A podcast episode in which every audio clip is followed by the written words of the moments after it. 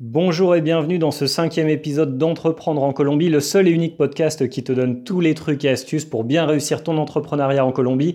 C'est Donifan et aujourd'hui on va parler de quelque chose qui est très spécifique à la Colombie. Ça s'appelle le si que lleva un no adentro. Alors avant de t'expliquer en profondeur ce que c'est exactement, eh bien je vais partager avec toi une anecdote comme d'habitude. Alors quand je suis arrivé ici en 2012, je n'étais pas encore un entrepreneur, mais au bout d'un certain temps, je me suis rendu compte qu'il manquait encore beaucoup de choses. Il y avait beaucoup de choses à faire en Colombie. Il y avait beaucoup de business models qui existent en Europe et dans d'autres endroits du monde qui n'existaient pas en Colombie. Et je me suis dit, voilà, celui-là me plaît, ce business model, ce genre de, négocios me plaît.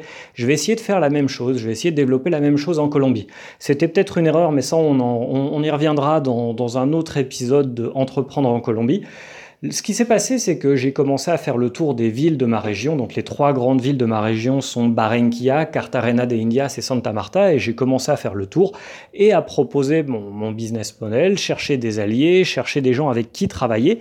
Et dès le départ, je me suis rendu compte qu'il y avait énormément de gens qui voulaient travailler avec moi. Les Colombiens me disaient tout de suite, ah oui, c'est super intéressant, ça a l'air pas mal ce que tu proposes. Écoute, je te donne mes coordonnées, rappelle-moi et euh, pas de souci, on, va faire du, business ensemble, on va faire des affaires ensemble. Ou encore, on me disait, ah, c'est vraiment pas mal, Donifan, euh, j'aimerais bien, euh, pourquoi pas faire un contrat avec toi, pourquoi pas faire une alliance et, au début, j'étais vraiment content, j'étais vraiment enthousiaste parce que énormément de Colombiens s'intéressaient à ma proposition. Et ce qui s'est passé, c'est que, alors, après, on pourrait aussi euh, parler un peu de l'intelligence émotionnelle, c'est vrai que je me suis vraiment emballé parce que j'étais vraiment content. Il y avait tellement de gens qui me disaient c'est pas mal ce que tu fais, j'aimerais bien bosser avec toi. Et puis ça, ça, avait l'air d'être sincère, les gens avaient l'air d'être sincères. Et puis quand j'ai tenté de, rappeler ces personnes, quand j'ai commencé à essayer de les recontacter et à, reprendre les négociations avec elles, que ça soit le jour même, la semaine suivante ou le mois d'après, peu importe, eh bien souvent, les gens ne répondaient pas au téléphone et ne répondaient pas à mon mail. Et c'était complètement en contradiction avec euh, la, relation personnelle que j'avais déjà commencé à développer avec eux, avec ce qu'ils m'avaient dit. Oui, oui, Donifan, on veut bien travailler avec toi. Oui, on voudrait développer des affaires et des alliances avec toi. Et au final, les gens ne répondaient pas quand je les appelais au téléphone. Donc ce que j'ai fait, je me suis dit, bon, bah, je vais demander à mes collègues, je vais demander à mes associés, j'avais trois associés à l'époque, de, de passer un coup de fil avec leur propre numéro de téléphone pour voir si bah, le problème n'est pas personnel. Si c'est pas à moi que les gens ne veulent pas répondre, peut-être que. Alors j'ai commencé à me remettre en question. Je me suis dit, est-ce que est-ce que c'est pas moi qui aurais euh, qui aurait eu un mauvais comportement? Est-ce qu'il y a quelque chose que j'ai pas bien compris, quelque chose que qu'il fallait lire entre les lignes et que j'ai, pas compris sur le moment? Et j'ai demandé à mes collègues, à mes associés d'appeler. Et là, je vois que première, euh, premier appel, tout de suite, la personne décroche et euh, commence à discuter avec mon associé. Euh, et, le discours a été oui, oui, on aimerait bien bosser avec vous, on connaît déjà Donifan, super, pas de souci. Je me dis, c'est bizarre, il y, a quelque chose d'étrange, il y a, anguille sous roche. Et au final, eh ben, ce qui s'est passé, c'est que par la suite, une fois que euh, ces, alliés potentiels, euh, ces, fournisseurs ou clients potentiels connaissaient le numéro de mon associé, ils arrêtaient aussi de lui répondre à lui.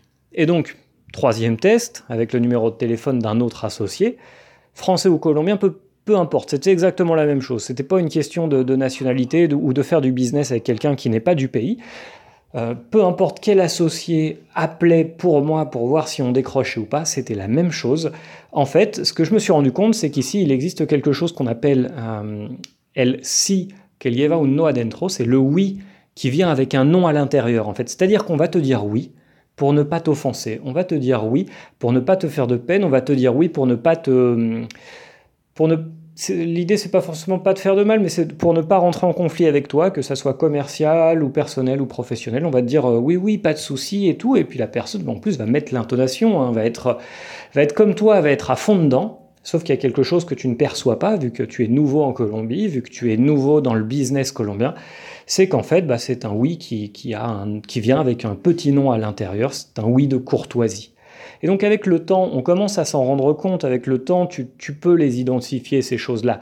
Mais c'est quand même compliqué. Donc si j'avais une astuce à te donner, c'est d'essayer de, verrouiller les conversations avec des dates précises, avec des engagements précis, que ce soit en termes de durée, en termes de jours, en termes d'heures, etc., pour voir si la personne commence un peu à répondre de manière floue ou te dit oui, on en rediscute plus tard. par exemple, tu dis à la personne, voilà, euh, ok, tu veux faire un contrat avec nous, pas de souci. Vendredi, 15h, on se retrouve et on, formule tout et on, met bien euh, tout ça au clair. Qu'est-ce que t'en dis? Et si là, la personne bah, c'est plus vraiment un oui euh, très motivé, mais que ça devient plus oui, pourquoi pas, on se rappelle pour fixer la date, etc. Là, tu peux commencer à dire en fait, bah oui, c'est peut-être un si qu'il y un no adentro, c'est-à-dire que peut-être que la personne te fait seulement une réponse de courtoisie. Et moi, c'est pas quelque chose que je, je, connaissais quand je suis arrivé ici, et j'ai même des associés colombiens qui n'était pas vraiment forcément euh, apte à reconnaître ça parce qu'il venait peut-être d'une région différente. Je ne sais pas. Moi, je fais énormément de business sur la côte Caraïbe,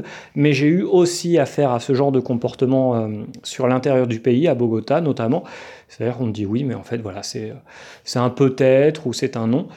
Et, euh, et, ça, une fois, je me souviens une fois, j'étais quand même relativement énervé parce que ça a été poussé à, à l'extrême. Moi, j'habite Barranquilla, Cartagena de India, c'est à environ une heure et demie de route et j'étais censé signer un accord avec un restaurant et euh, on m'avait dit oui, oui, pas de souci, on va faire du business ensemble. On m'a laissé euh, traîner le truc parce que moi je suis quelqu'un d'insistant sur le business. Quand on me dit oui, bah voilà, je vais pas me démonter. Quand tu es entrepreneur, tu es entrepreneur, tu laisses pas passer une opportunité.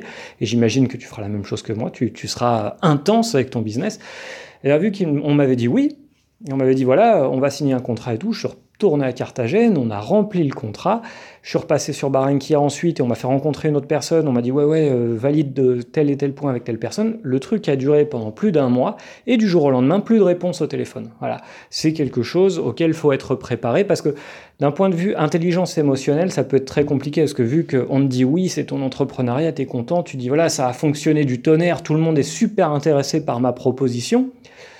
Et au final, ça n'aboutit sur rien. Les, des dix personnes qui t'ont dit oui, il y en a peut-être qu'une seule qui au final va vraiment signer, qui va vraiment s'associer avec toi. Ce qui correspond d'ailleurs plus à la réalité du business, c'est-à-dire que c'est très rare que tout le monde ait envie vraiment de, s'associer et de faire des affaires avec toi. C'est euh, voilà, 1 sur 10, c'est déjà pas mal. Sauf que quand je suis arrivé ici, moi, c'était du 10 sur 10 presque. C'était très rare qu'on me dise du tac au tac, non, Denis Fan, ne perds pas ton temps avec moi, je n'ai pas envie. Et je pense que la technique française est beaucoup plus comme ça. La, technique européenne, même euh, de manière générale, je pense que les, anglo-saxons sont, sont, très directs aussi. C'est-à-dire que tu appelles, tu fais une proposition de prix, tu dis voilà, j'ai ça à vous proposer. On dit tout de suite, non monsieur, nous ne sommes pas intéressés, nous avons déjà un prestataire de service, ou non monsieur, pour l'instant nous n'avons pas le budget. On va pas te faire euh, tourner en bourrique et on va pas te faire perdre ton temps. Voilà, donc c'est quelque chose, quelque qu'il faut bien savoir et qu'il faut bien prendre en compte si tu viens faire du business euh, ici en Colombie. N'oublie pas qu'on se retrouve jeudi pour un autre, euh, un autre podcast Entreprendre en Colombie, d'autres trucs et astuces pour bien réussir ton expatriation et ton business en Colombie. Fais un petit tour sur le blog colombianito.fr, il y a des articles qui pourraient t'intéresser. J'ai aussi deux livres qui pourraient être vraiment intéressants pour toi.